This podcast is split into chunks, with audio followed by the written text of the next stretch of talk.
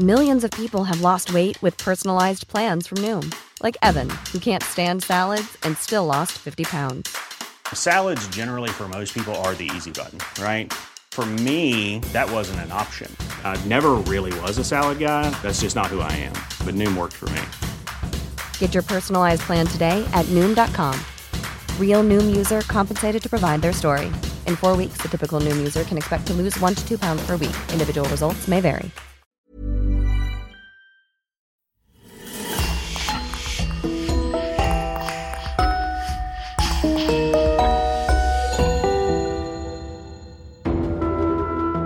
Bonjour et bienvenue pour une nouvelle affaire criminelle. Un grand merci à nos abonnés VIP sur lecoinducrime.com, Sylvie, Valérie et Audrey. C'est grâce à elles que nous pouvons vous proposer des épisodes inédits. N'oubliez pas que vous pouvez aussi simplement et rapidement débloquer des dizaines d'épisodes inédits en vous abonnant directement sur Apple Podcast. C'est important pour nous car comme vous le savez, le coin du crime survit à 100% grâce à nos auditeurs. On vous remercie donc infiniment et on commence. Quand Juliette Hulme et Pauline Parker se rencontrent pour la première fois en 1952, c'est le véritable coup de foudre amical. Se sentant exclusive et différente des autres filles de leur âge, elles s'enferment peu à peu dans une amitié délirante et obsessionnelle, où elles s'ostracisent en se créant un monde imaginaire qui devient leur seul refuge.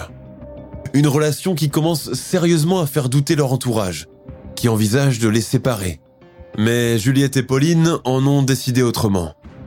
Je vous invite à découvrir ou redécouvrir avec moi la troublante et terrifiante affaire Ulm Parker qui, par sa nature brutale, a profondément marqué la Nouvelle-Zélande.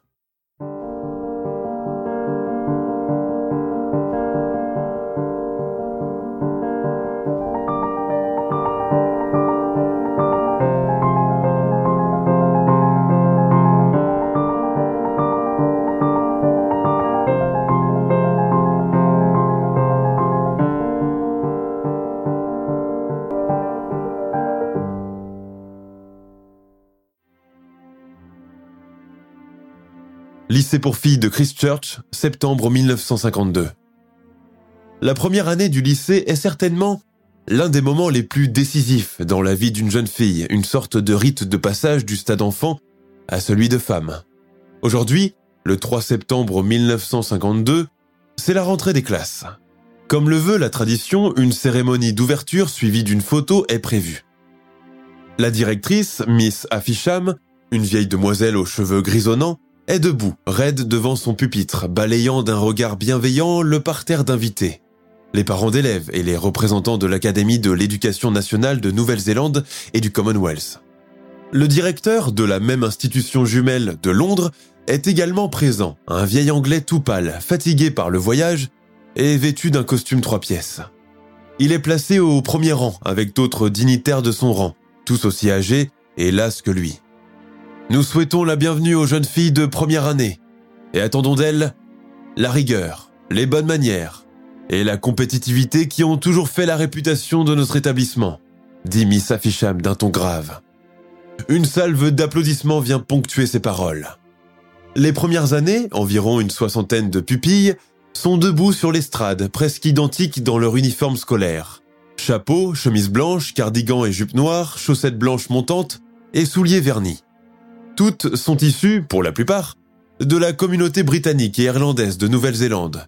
Certaines sont australiennes, d'autres sont venues d'Angleterre, de Tasmanie ou encore d'Afrique du Sud. Pauline Parker tire sur le col de sa chemise trop serrée. Elle a chaud. Ses chaussettes la grattent et ses chaussures neuves lui donnent des ampoules. 14 ans, petite, rondouillette, brune et dotée d'une crinière bouclée qu'elle a du mal à coiffer, elle garde la tête baissée, intimidée par toutes ces paires d'yeux braqués sur elle. Elle a surtout l'impression que Miss Afisham la déteste déjà, car à chaque fois que son regard croise par mégarde le sien, cette dernière fait une moue désapprobatrice. C'est que les directrices d'école ont le don de repérer les filles pauvres. Elles ont les joues rouges, tirent nerveusement sur leurs vêtements, et n'ont pas confiance en elles car pas habituées aux événements mondains. Exactement comme Pauline. D'ailleurs, elle jette un regard envieux à ses voisines de droite. Elles sont blondes, grandes, minces, les cheveux impeccablement lissés, parfaites. tout ce qu'elle n'est pas. Papa a promis de venir, pourtant je ne le vois pas parmi tout ce monde, pense-t-elle, le cœur serré. Il lui a pourtant affirmé le matin même qu'il serait présent. Mommy, bien sûr, ne peut pas bien trop occuper à gérer tous les résidents qui habitent chez eux. La cérémonie touche à sa fin. Dehors, il fait un temps superbe, un temps de vacances prolongées. Le ciel bleu, les pelouses vertes et bien tondues, les parterres de fleurs aux couleurs rayonnantes, les palmiers et les peupliers donnent à l'ensemble un air romanesque et très glamour. Dirigés comme un petit troupeau, les 60 nouvelles élèves sont acheminées vers le parc de l'établissement où un photographe les attend de pied ferme pour immortaliser le moment. Les petites sont placées tout en haut sur une estrade, les plus grandes devant et les professeurs sur des chaises, les jambes croisées sous leurs jupes. Cheese s'exclame le photographe. À son signal, toutes les filles font un grand sourire. Sauf Pauline Parker, qui baisse instantanément la tête, prête à disparaître dans ses vêtements. Papa n'est toujours pas là. Puis, le même monde qu'il y avait dans la salle tout à l'heure se retrouve pour le thé, servi sur de grandes tables couvertes de nappes d'un blanc immaculé. Pauline parvient difficilement à attraper un verre de limonade et un sandwich au concombre qu'elle se dépêche d'avaler en se cachant la bouche. Eh, salut C'est à elle que l'on s'adresse Pauline se retourne brusquement, renversant un peu de limonade sur sa jupe. Oh, désolé, je vous dérange peut-être. Non, non, la jeune demoiselle venue l'aborder est une grande blonde aux joues roses, les cheveux coupés à la garçonne. Contrairement aux autres filles, elle a un sourire franc et ses gros yeux bleus sont pleins de malice.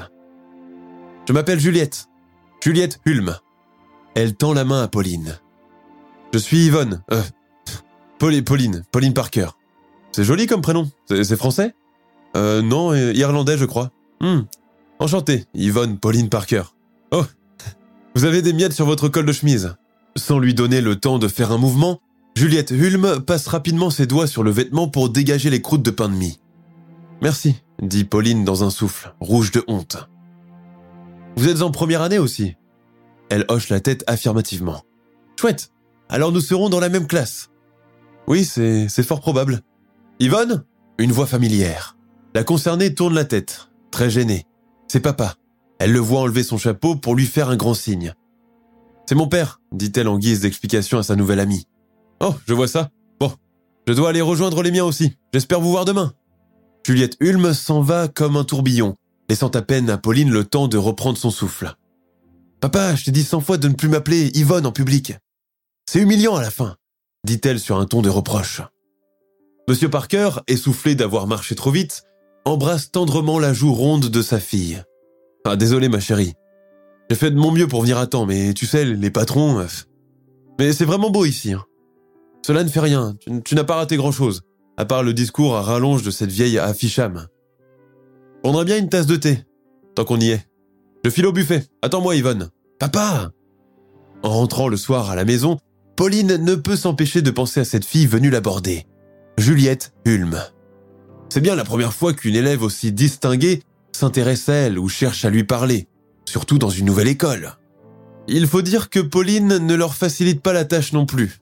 Silencieuse, secrète, l'air constamment grognon, les sourcils froncés, le menton rentré dans son col, elle a toujours été le vilain petit canard entre guillemets de sa classe et n'a jamais eu d'amis. En vérité, elle s'en fiche aussi un peu. Elle a toujours eu le sentiment qu'entre elle et le reste des filles de Christchurch, une barrière invisible a été dressée pour empêcher tout lien possible. La nuit, l'adolescente regagne la petite dépendance située dans le jardin de la maison de ses parents. C'est ici qu'elle vit, indépendamment du reste de la famille, car toutes les pièces sont occupées par les locataires de papa et mommy, des étudiants et des ouvriers pour la plupart, qui louent des chambres pour l'année. Ma chère petite grotte, comme elle se plaît à appeler sa maisonnette miniature. En fait, il s'agit juste d'une chambre avec un lit, une armoire et un petit coin pour faire les devoirs et écrire. Oui, car Pauline adore écrire et consacre tout son temps libre. Depuis toute petite déjà, elle aimait griffonner dans des carnets et tout ce qui lui tombait sous la main, parfois même le cahier de recettes de momie, y passait. Entre une recette de bœuf aux pommes de terre et de pudding aux fruits confits, l'écriture enfantine de Pauline apparaît. Aujourd'hui, c'est mon premier jour à l'école. J'aime. Ma maîtresse appelle Edith Bolton, mais préfère-moi l'appeler Bolty. Le coloriage, c'est chouette. La pâte à modeler, aime tout ça. des petits gribouillages qui attendrissaient beaucoup sa mère à l'époque. Avec le temps, l'écriture de la jeune fille s'est beaucoup développée. Malgré des fautes de grammaire évidentes, son imagination est intarissable. Elle invente une panoplie de personnages, princes, princesses, ogres et trolls, forteresses et chevaliers, tout un monde fictif qui la captive. Pauline Yvonne Parker est née le 26 mai 1938 à Christchurch. Ses parents, Honora Ripper, femme au foyer, et Herbert Parker, ouvrier, se sont mariés suite à un scandale devenu sujet tabou dans la famille. À tout juste 19 ans, Honora est tombée enceinte de sa fille aînée Annette, surnommée Nan, alors qu'elle et Herbert se fréquentaient encore en dehors des liens du mariage. La famille Ripper, irlandaise et catholique, a alors fait pression sur le jeune homme pour qu'il vienne épouser leur fille sur le champ et réparer le mal qu'il a fait. Le jeune couple finit par fuguer et Honora donne naissance à son bébé bien avant d'être marié. Au début des années 30, c'est une chose inconcevable et honteuse. Pendant longtemps, Nan a porté le nom de jeune fille de sa mère, Ripper. Ce n'est qu'à la naissance de Pauline, six ans plus tard, que le couple officialise enfin son union. Bannie par sa famille qui l'a renié, Honora, jeune femme pourtant très sensible, se construit alors une carapace et met une croix sur sa vie amoureuse mouvementée qui ne lui a apporté que des regrets. De ses filles, elle attend une obéissance absolue et elles doivent la consulter pour la moindre chose. Elle n'accepte aucune infraction à l'ordre. À la mort de la mère d'Herbert, ce dernier hérite de sa maison et la reconvertit en pension familiale, louant presque toutes les chambres et occupant le rez-de-chaussée avec femme et enfants.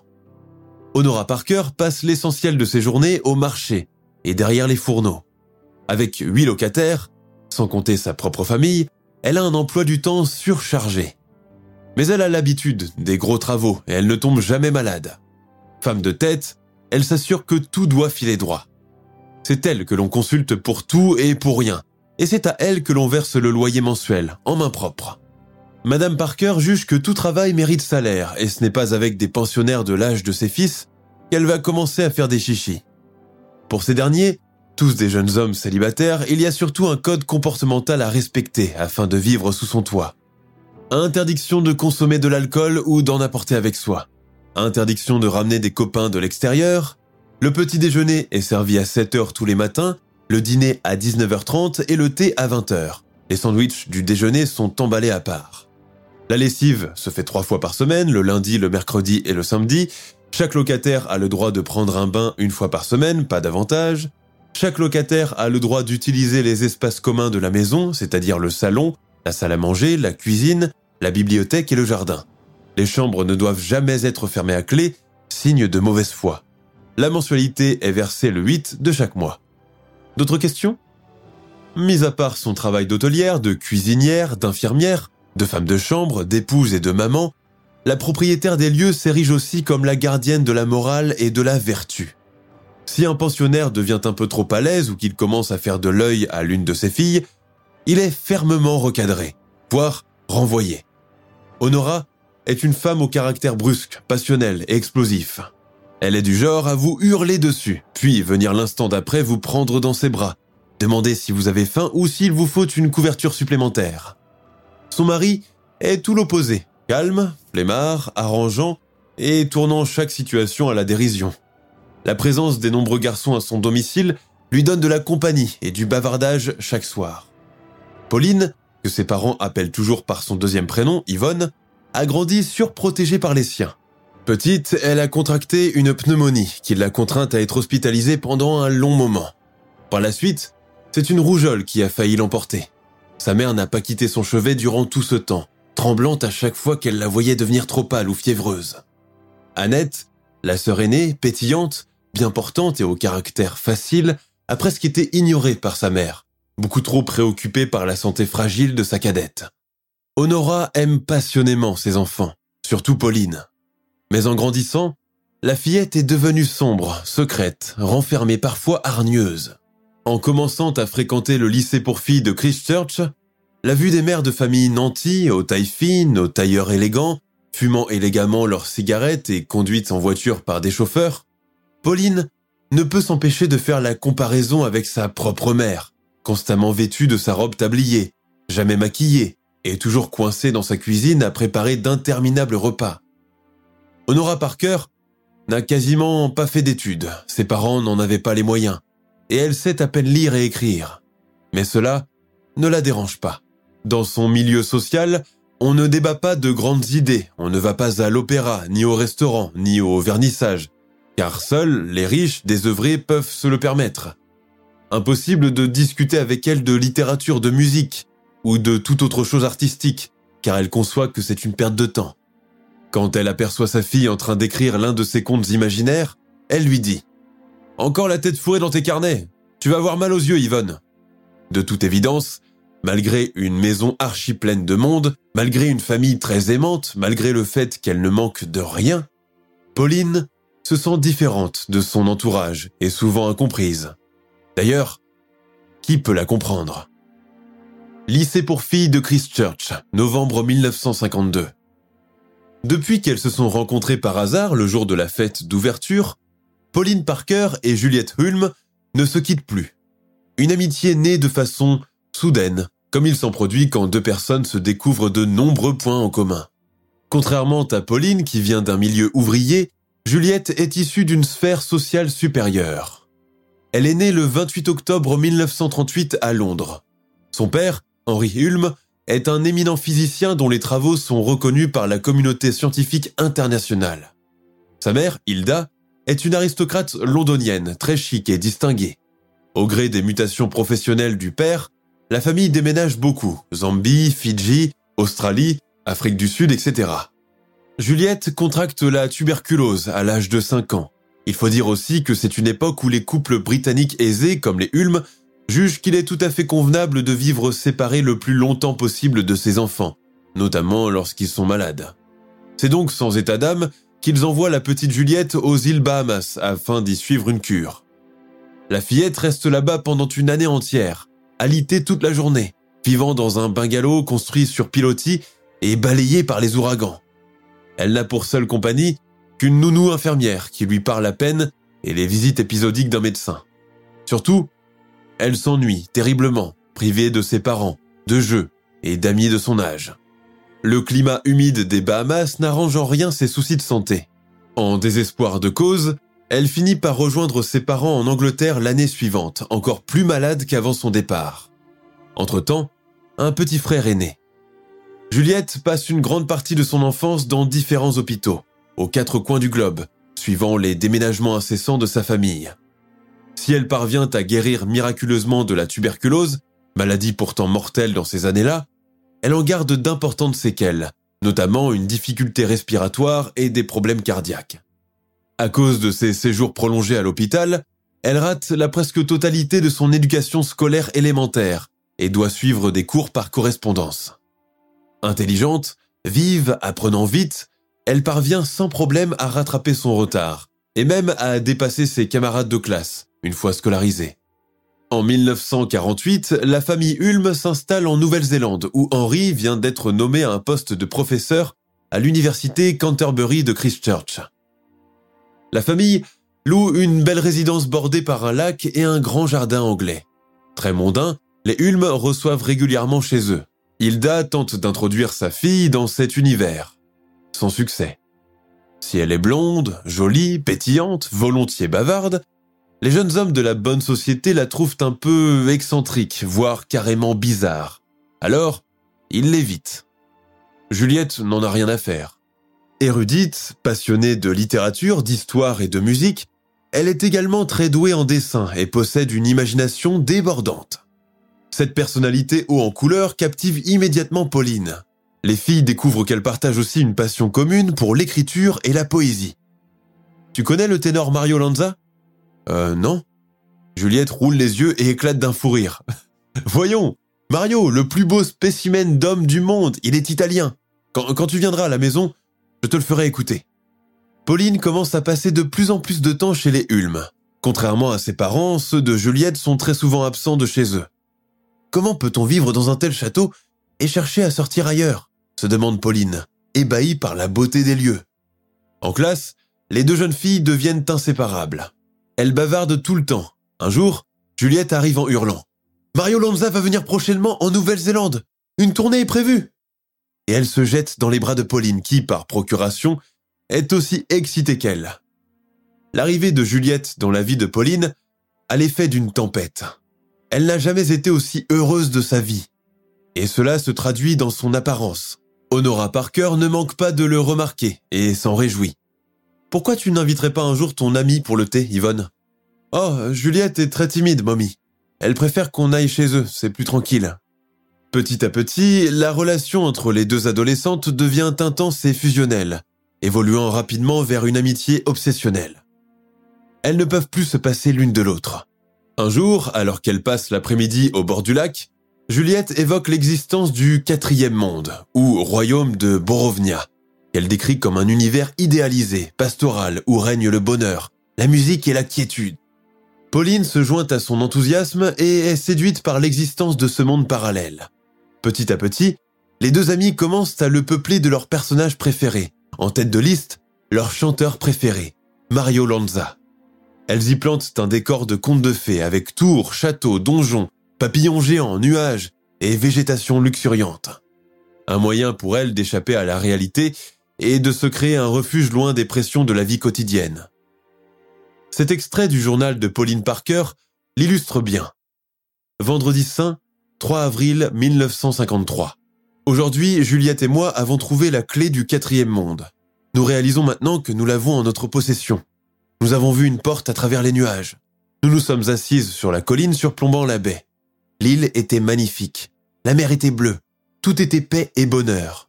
Nous avons réalisé que nous avons la clé. Que nous ne sommes pas des génies comme nous le pensions. Nous avons une partie supplémentaire de notre cerveau qui peut apprécier le quatrième monde. Environ seulement dix personnes ont cette aptitude. Quand nous serons mortes toutes les deux, nous irons au quatrième monde.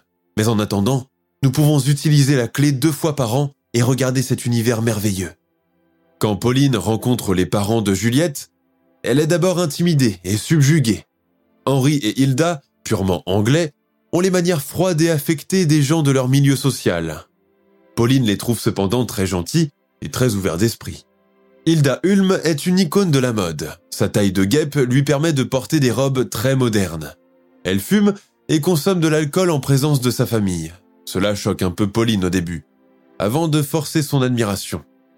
Le soir, c'est à contre-coeur qu'elle rentre chez elle. À la maison, il y a un nouveau pensionnaire, Nicolas Doyle. Il travaille comme portier au cinéma et semble beaucoup s'intéresser aux filles. Cependant, Madame Parker le trouve comme il faut et accepte de lui louer une chambre. Chaque matin à la table du petit déjeuner, Nicolas fait joyeusement la conversation avec Monsieur Parker. Je pense pouvoir vous trouver des tickets de cinéma à moitié prix. Je vous ramènerai une affiche avec les films diffusés ce mois, propose-t-il en avalant son thé. Mais quelle bonne idée Tu entends ça, maman? s'exclame Monsieur Parker. Pauline, la tête penchée sur son bol de céréales, fait à peine attention à Nicolas. Elle sait qu'il veut attirer son attention. Elle le déteste. Pourtant, il est beau avec sa police, ses cheveux noirs gominés, ses yeux clairs et sa taille bien faite. Mais elle sent qu'il en fait trop, qu'il se montre trop entreprenant, trop collant. Sur le trajet du lycée, Pauline fait tout pour l'éviter. Elle finit par le croiser sur le trottoir opposé. Il l'a suivi. La route pour aller à son théâtre est à l'opposé. Hello, Yvonne. Elle baisse la tête, serre son cartable et fait semblant de ne pas le voir. Nullement découragé, Nicolas Doyle traverse la route et vient la rejoindre. Je me propose d'être ton chaperon. Une fille aussi jolie que toi a besoin d'être accompagnée, dit-il avec entrain. Bah les pattes. D'abord, je m'appelle Pauline, et puis je ne suis pas jolie, je n'ai pas besoin de chaperon, je connais très bien le trajet jusqu'au lycée. Nicolas fait un sourire gêné. Pauline remarque que ses yeux ne sourient pas. Très bien, Yvonne, à ce soir. C'est ça, Extrait du journal intime de Pauline. Mercredi 9 septembre 1953. C'était merveilleux de revenir avec Juliette. C'était comme si elle n'était jamais partie. Je pense que je pourrais tomber amoureuse de Juliette. Les deux mois de vacances d'été ont été un vrai supplice pour l'une comme pour l'autre. Juliette et son frère étaient en Italie. Pauline lui a écrit chaque jour. Les retrouvailles se passent dans l'excitation totale. Les filles restent enlacées pendant un long moment. Juliette parle, parle, parle, incapable de reprendre son souffle une seule seconde. Elle a visité Venise, Vérone, Milan, le lac de Côme. C'était merveilleux, merveilleux. Elle a ramené des dragées et un éventail pour son ami. L'été prochain, je dirai à papa que, que tu viennes avec nous. C'est vrai? s'exclame Pauline, les yeux brillants. Juliette lui fait un clin d'œil complice. Moi, je ne veux plus que l'on se sépare, plus jamais. Avec le retour de Juliette, la vie de Pauline redevient à nouveau lumineuse. Seule ombre au tableau, la présence permanente de Nicolas Doyle. C'est à croire qu'il est devenu son ombre. Quel idiot ton amoureux transi se moque Juliette en riant à gorge déployée. Ce n'est pas mon amoureux. Une nuit, alors que Pauline est dans son lit, elle entend toquer doucement à la porte. Yvonne Yvonne entend-elle souffler. C'est encore lui. Qu'est-ce que tu veux lui dit-elle d'un ton bourru. Je, peux entrer un moment, s'il te plaît? Bon, d'accord, mais, mais vite. Vêtu de son pyjama en toile, Nicolas entre pieds nus dans la maisonnette. J'ai froid et je, et je pensais... Euh, Yvonne, euh, est-ce que je peux me glisser dans ton lit une minute? Quoi? Mais, t'es complètement fou Oui, fou de toi. Oh, Yvonne, je, suppose que tu le sais déjà, je... Mais... Je, je, t'aime et, et... Elle roule des yeux, hausse les épaules. Nicolas a l'air mortifié. Il dit d'une voix brisée par l'émotion J'irai parler demain à Monsieur Parker. Je suis un garçon sérieux, je compte te demander en mariage. je, je, t'aime tellement, je veux vivre avec toi, dormir avec toi chaque nuit. Oh, Yvonne, dis-moi juste oui. Je dois y réfléchir, Nick, répond-elle froidement. Nous irons chez ma tante en Australie, je trouverai un bon job à Melbourne. Tu, ne manqueras de rien, tu verras, nous serons très bien là-bas. Laisse-moi tranquille. Nous aurons plein de... de bébés aux cheveux noirs et ils seront très beaux, je suis sûr que tu feras une superbe maman. Retourne te coucher, Nicolas. Ça veut dire que c'est oui? Mais, mais qu'est-ce que c'est ce boucan? Monsieur Parker ouvre brusquement la porte. Ni sa fille ni son locataire n'ont eu le temps de faire un geste. Yvonne? Yvonne? Dit Monsieur Parker, prêt à pleurer. Le lendemain matin, l'adolescente se retrouve à la table du petit déjeuner silencieuse. Papa n'est pas à sa place habituelle. Nicolas non plus. Seuls quatre garçons sont en train de déjeuner sans dire un mot, mâchonnant leur omelette et buvant leur thé. Quand Pauline s'installe à sa place, les garçons lui lancent le regard réservé aux assassins dans les tribunaux. Elle comprend que tout le monde est au courant de l'incident de la veille. Honora arrive à cet instant, dépose le bol de céréales devant sa fille sans la regarder. Il est évident qu'elle a beaucoup pleuré car ses yeux sont bouffis. Pauline sait que sa mère ne la laissera pas partir à l'école avant de déverser sur elle toute sa colère et sa douleur. Quand les quatre pensionnaires quittent la table pour partir à leur travail, Pauline débarrasse les couverts qu'elle porte à la cuisine. Elle trouve là sa mère, l'air complètement abattue, une main appuyée sur l'évier, l'autre serrant sa poitrine. Pauline redoute ce qui va se passer. Sans parler, elle dépose la vaisselle sur la table. Sa mère éclate. J'espère que tu es fier de toi. Ton père a pleuré toute la nuit à cause de toi. Alors comme ça, tu laisses entrer des garçons dans ta chambre, hein? Et puis quoi encore? Tu penses que tu penses que c'est un bordel ici? Tu sais ce qu'un homme veut quand il rentre dans ta chambre, hein? Dis-le. Arrête, mommy. Très énervée, Honora l'empoigne et la gifle violemment. Pauline frotte sa joue douloureuse, mais ne pleure pas. Tu es tellement égoïste, tellement ingrate, tellement dure, Yvonne. Qu'est-ce qu'on a manqué dans ton éducation? Papa passe ses journées debout à l'usine. Moi, je suis constamment dans cette cuisine pour que tu puisses aller au lycée. Je ne t'ai jamais demandé de me donner un coup de main parce que mademoiselle est tellement intellectuelle, tellement surdouée. Et toi? Tu n'es qu'une ignorante, une pauvre Irlandaise ignorante, aigrie et archaïque, qui sait à peine écrire son nom correctement. Honora s'arrête net. Un silence lourd tombe dans la cuisine. Elle a du mal à freiner ses sanglots. Tu... Tu es vilaine, Vilaine et méchante, Yvonne. Sors maintenant, sors. Je, ne veux plus te voir. Moi non plus, je veux plus te voir. Les jours suivants, les choses reviennent peu à peu à l'ordinaire. Nicolas Doyle a été renvoyé par M. Parker. John Field, l'un des pensionnaires, est venu dire qu'il l'a croisé l'autre soir, complètement sous, près du théâtre. La relation de Pauline et sa mère est redevenue moins houleuse, bien qu'Honora ait resserré davantage sa surveillance sur elle. Pauline passe désormais le plus clair de son temps chez les Hulmes pour éviter de rester chez elle. Juliette n'en est que plus enchantée. Extrait du journal intime de Pauline. Dimanche 14 juin 1953. Juliette et moi avons décidé que la religion chrétienne était une farce. Nous avons décidé d'en inventer une autre nous-mêmes. Les filles identifient même des saints à inclure dans leur nouvelle religion, sélectionnés selon leur goût. Il y a d'abord le ténor Mario Lanza, surnommé Il, He en anglais. L'acteur britannique James Mason, surnommé lui, Him. L'acteur américain Mel Ferrer, surnommé Ceci, This. L'autre acteur américain Orson Welles, surnommé Cela, That ou It en anglais. Juliette considère tout de même qu'Orson Welles est l'homme le plus hideux du monde et lui fait changer de statut. Il devient alors une sorte d'ogre à l'ombre menaçante qui les poursuit dans les ruelles de Christchurch pour leur faire peur.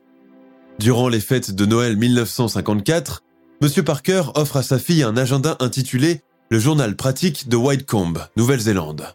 Pauline prend l'habitude d'y noter ses pensées tous les jours, des pensées somme toute banales. Élève douée et assez studieuse, Pauline commence à cette époque à collectionner les mauvaises notes. Cela devient un sujet de discorde continu avec sa mère, qui menace de lui faire interrompre ses études. Depuis que tu es, que tu t'es entiché de cette riche anglaise, tu ne fais que régresser à l'école. Elle a une mauvaise influence sur toi. De toute façon, je déteste l'école, je ne veux plus y retourner. Bien. Eh bien, trouve-toi un travail et subviens à tes besoins, rétorque sa mère. Pauline se sent complètement au bout du rouleau. Elle souffre probablement d'une dépression, mais à cette époque, la pathologie est encore mal connue et bien souvent apparentée à la folie.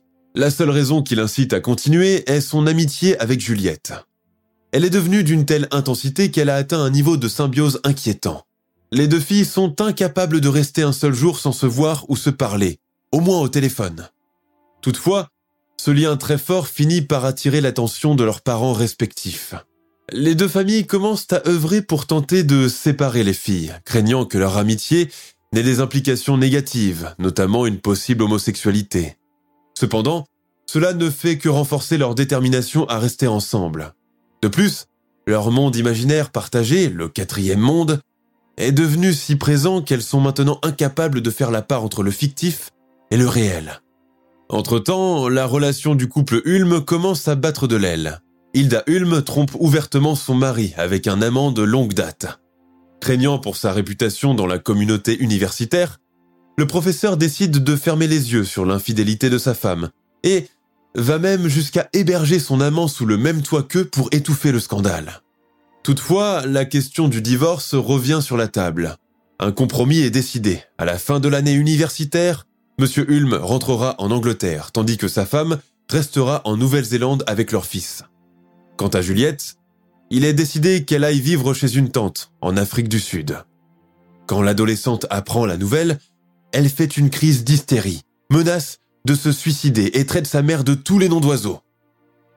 Tu oses m'interdire de voir Pauline? Alors que ton amant vit avec nous et que papa laisse faire? Tu es horrible, horrible Durant le mois de mai 1954, le divorce du couple est prononcé et, avec lui, l'avenir de Juliette scellé. Elle ira en Afrique du Sud, qu'elle le veuille ou non. Le professeur Hulme et son ex-femme souhaitent toutefois éviter que la séparation soit émotionnellement pénible pour les filles. Alors, ils invitent Pauline à venir s'installer chez eux jusqu'au départ de Juliette. Monsieur Hulme se rend même chez les Parker pour avoir l'accord des parents de Pauline. Honora accepte à contre-coeur et répond douloureusement Si elle préfère votre fille à nous. Chaque nuit, dans la chambre de Juliette, les deux amies discutent pendant des heures. Elles essayent surtout de trouver un stratagème pour éviter d'être séparées. Juliette, tu es ma meilleure amie. Je ne peux pas imaginer ma vie sans toi. Pauline, nous, sommes spéciales. Nous sommes différentes des autres. Nous devons rester ensemble à jamais.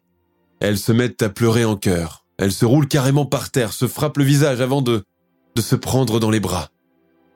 Maman ne veut pas qu'on reste ensemble. Je, je, la déteste. Elle est tellement minable et, et son esprit est tellement étriqué. Oquette Pauline. Moi aussi, je hais la mienne. Et, et elle le sait, cela la fait souffrir. Bien fait pour elle. Elles sont indignes de filles comme nous parfaitement. Que doit-on faire? Je pense que... Je pense que j'ai une idée. Voilà. Samedi 22 juin 1954. Juliette Hulme vient de boucler les deux grandes malles contenant toutes ses affaires. La veille, sa mère lui a offert une jolie trousse de toilette couleur pistache avec tout ce qu'il faut. Brosse, kit de manucure, bigoudi, savon parfumé, sel de bain et lotion pour le visage. Juliette a pris son cadeau, se contentant de faire un hum indifférent avant de jeter la trousse sur son lit, sans prendre la peine de l'ouvrir pour voir son contenu. Je t'ai pris du savon Yardley, tu vas voir, c'est... Bredouille Hilda Hulme. Ok, répond froidement sa fille. Très bien, Juliette. Elle a vu le regard blessé de sa mère qui, comme à son habitude, n'a pas répliqué, préférant s'éclipser pour fumer dans le salon afin de ne pas montrer sa peine. Le départ pour l'Afrique du Sud est prévu dans trois jours. Monsieur Hulme a déjà acheté tous les billets à l'avance. Juliette devra se reposer au maximum avant de commencer son long voyage, afin d'éviter qu'elle ne tombe malade.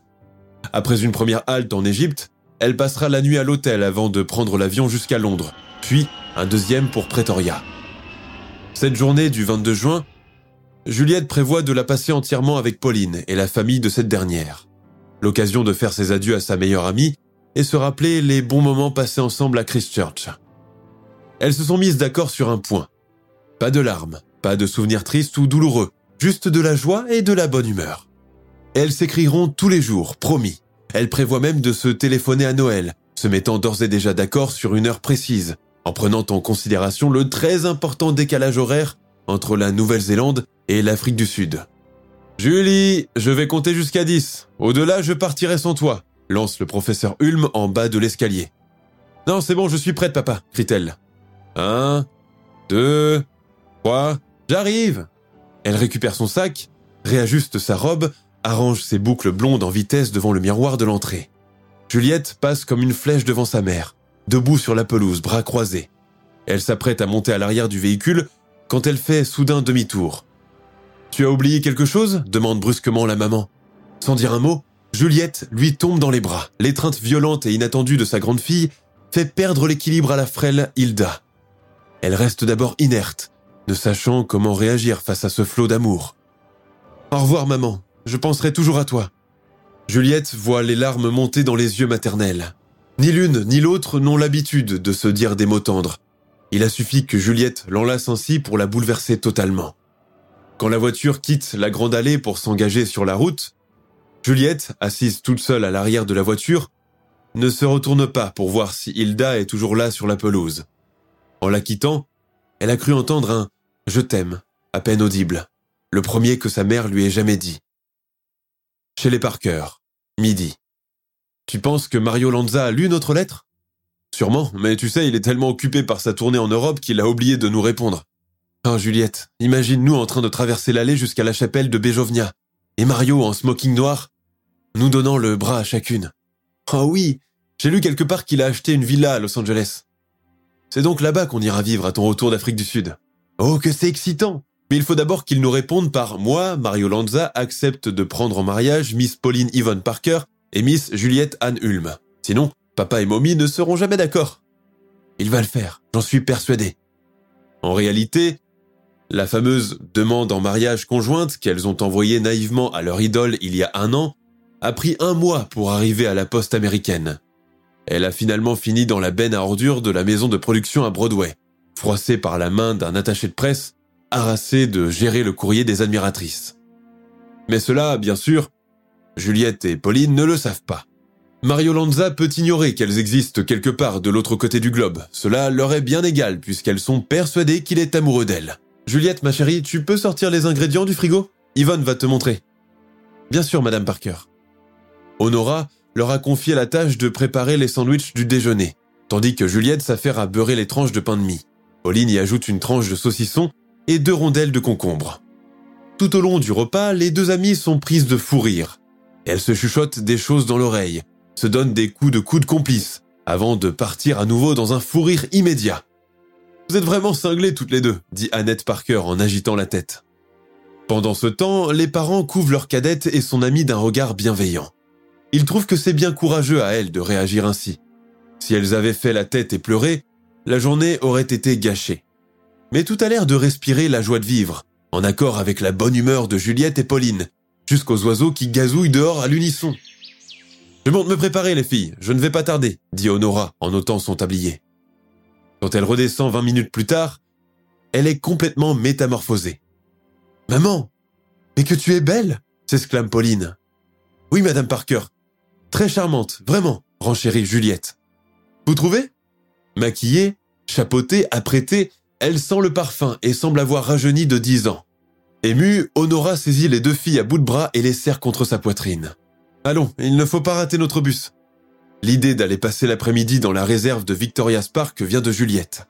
Durant tout le trajet en bus jusqu'à leur destination, elle et Pauline n'échangent pas un mot. Assise dans le siège juste devant, Madame Parker regarde par la vitre, savourant sa journée de repos bien méritée. Dès qu'elles arrivent au parc, les deux amies proposent à Honora de faire tout de suite une promenade dans le sentier pédestre. Le trajet m'a donné soif. Allons d'abord prendre un thé, les filles, propose-t-elle. Elles la suivent à contre-coeur. Au Victoria's Tea House, Madame Parker commande des petits fours, des mignardises, un thé silane, allongé de lait et de la citronnade bien fraîche pour les filles. Elle parle, rit, complètement détendue. Elle a rarement l'occasion de sortir et cela lui fait du bien. Juliette et Pauline, silencieuses, boivent leur citronnade et croquent sans appétit dans les petits fours. Qu'est-ce que vous avez soudain toutes les deux? C'est quoi cette tête d'enterrement? s'exclame joyeusement Honora. Rien, maman. Tiens, prends ma part de gâteau, fais-toi plaisir. Tu, tu, es sûr que tu ne la veux pas? Sûr. Honora croque à pleines dents dans le soufflet à la crème, fait un petit grognement satisfait. À 16 heures, sous un soleil de plomb, Juliette, Pauline et Honora prennent finalement le chemin vers un sentier pédestre un peu isolé du parc. Il est complètement vide à cette heure et les nombreux arbres font une ombre fraîche, propice pour se promener sans craindre l'insolation. Marchant l'une derrière l'autre, les trois femmes restent silencieuses, concentrées sur l'endroit où elles posent les pieds. Avec ses chaussures à talons, Honora fait plus attention que les autres et craint de glisser. Alors, elle tend la main et prend celle de sa fille. La descente dans le sentier sombre se poursuit. Dix minutes, vingt minutes, trente minutes. Madame Parker, qui marche devant, est essoufflée. Elle commence à regarder sa montre, impatientée. Bon, je pense qu'on en a assez vu comme ça, il va falloir rentrer, les filles. Mais, au moment où elle prononce ces paroles, elle reçoit un coup violent sur la tête. Vlan Désorientée, elle se met à hurler. Vlan Un deuxième coup, plus violent que le premier. Le sang se met à gicler. Les hurlements déchirants de Madame Parker résonnent partout dans la forêt. Puis, s'arrêtent. Vers 17h, Agnès Ritchie, la propriétaire du salon de thé, entend soudain des cris de terreur. Alertée, elle sort, cherchant à savoir d'où ils proviennent. C'est à ce moment qu'apparaissent Juliette et Pauline, surgissant du sentier, échevelées et couvertes de sang de la tête aux pieds. Elle hurle, prise d'une crise d'hystérie. Aidez-nous Maman est blessée Deux jours plus tard, l'épreuve mène rapidement à l'arrestation de Juliette et Pauline. Durant l'enquête menée par la police, les deux adolescentes de 15 ans avouent qu'elles ont matraqué à mort Honora Parker à l'aide d'une brique enfermée dans un bas que Juliette avait préparé et caché dans son sac. La police découvre que les deux amis ont planifié le meurtre de manière détaillée. Les motifs évoqués lors du procès incluent la volonté de rester ensemble et d'échapper aux contraintes parentales. L'une comme l'autre se sont mises en tête qu'Honora représentait une menace pour leur amitié et qu'il fallait impérativement l'éliminer. Le jour du meurtre, Pauline pousse même le sadisme en mentionnant dans son journal intime qu'elle compte faire une promenade avec Mommy et Juliette. Leur relation est devenue le point central de l'enquête et du procès. Certains témoignages ont suggéré que leur lien était plus que simplement amical, évoquant des spéculations sur une possible relation amoureuse. Cependant, la nature exacte de leur relation demeure mystérieuse. Le procès a révélé la profondeur de la folie qui habitait l'esprit des jeunes filles et l'obsession délirante qui a conduit à cette tragédie inimaginable. Durant les audiences, des détails troublants sur la nature de l'amitié entre les deux filles, ainsi que sur les tensions familiales auxquelles Pauline Parker était confrontée, sont révélés. L'affaire plonge la Nouvelle-Zélande dans la stupeur, et le procès est activement suivi dans tout le pays. On ne parle plus que de cette affaire chaque jour. Juliette Hulme et Pauline Parker sont reconnues coupables de meurtre et condamnées à la réclusion à perpétuité. En raison de leur jeune âge, elles sont incarcérées séparément dans des établissements pour jeunes délinquants. Après avoir purgé 5 ans de prison, elles sont libérées en 1959. Elles ne se reverront plus jamais. L'histoire terrible de Pauline et Juliette a inspiré un grand nombre de livres et de films. Toutefois, à cause de l'isolement géographique de son pays d'origine, l'affaire est peu connue à l'étranger. Ce n'est qu'en 1994, avec la sortie du film Heavenly Creatures, que l'affaire devient célèbre. Le film, réalisé par le néo-zélandais Peter Jackson, qui se fera mondialement connaître par la suite avec la trilogie du Seigneur des Anneaux, explore cette amitié particulièrement étrange et singulière, ainsi que les événements qui ont conduit au meurtre d'Honora Reaper Parker. Le rôle de Juliette Hulme est incarné par la future star de Titanic, Kate Winslet, et celui de Pauline Parker par l'actrice néo-zélandaise Melanie Linsky. Tourné à Christchurch, Heavenly Creatures alterne le genre fantastique, le drame social et l'épouvante. Le film s'ouvre d'abord sur une atmosphère paisible et glamour des années 50, avant que la tension monte crescendo à mesure que les relations entre les personnages principaux deviennent de plus en plus tendues et problématiques. Le terrible dénouement final, filmé en caméra Super 8, est particulièrement troublant, avec les deux meurtrières couvertes de sang et hurlant face aux spectateurs. Après sa libération, Pauline Parker a changé son nom en Hilary Nathan et a tenté de commencer une nouvelle vie en Angleterre. Elle a vécu une existence relativement discrète et a évité l'attention médiatique, ce qui fait qu'il y a peu d'informations disponibles sur sa vie postérieure à l'affaire Parker-Hulme. Quant à Juliette Hulme, elle a changé son nom et s'est fait connaître mondialement sous son pseudonyme de plume, Anne Perry. Anne Perry a réussi à se réinventer en tant qu'auteur de romans policiers à succès, devenant l'une des écrivaines les plus prolifiques et appréciées dans ce genre. Elle est décédée le 10 avril 2023 à Los Angeles.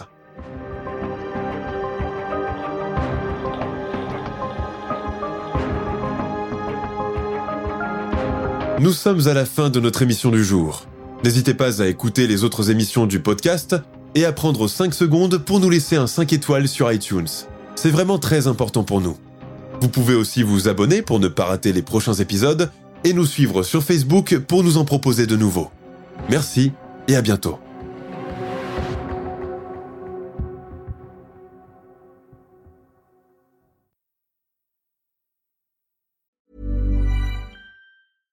Small details are big surfaces. Tight corners are odd shapes. Flat, rounded, textured, or tall. Whatever your next project, there's a spray paint pattern that's just right because Rust new Custom Spray 5 and 1 gives you control with five different spray patterns. So you can tackle nooks, crannies, edges, and curves without worrying about drips, runs, uneven coverage, or anything else. Custom Spray 5 and 1. Only from Rust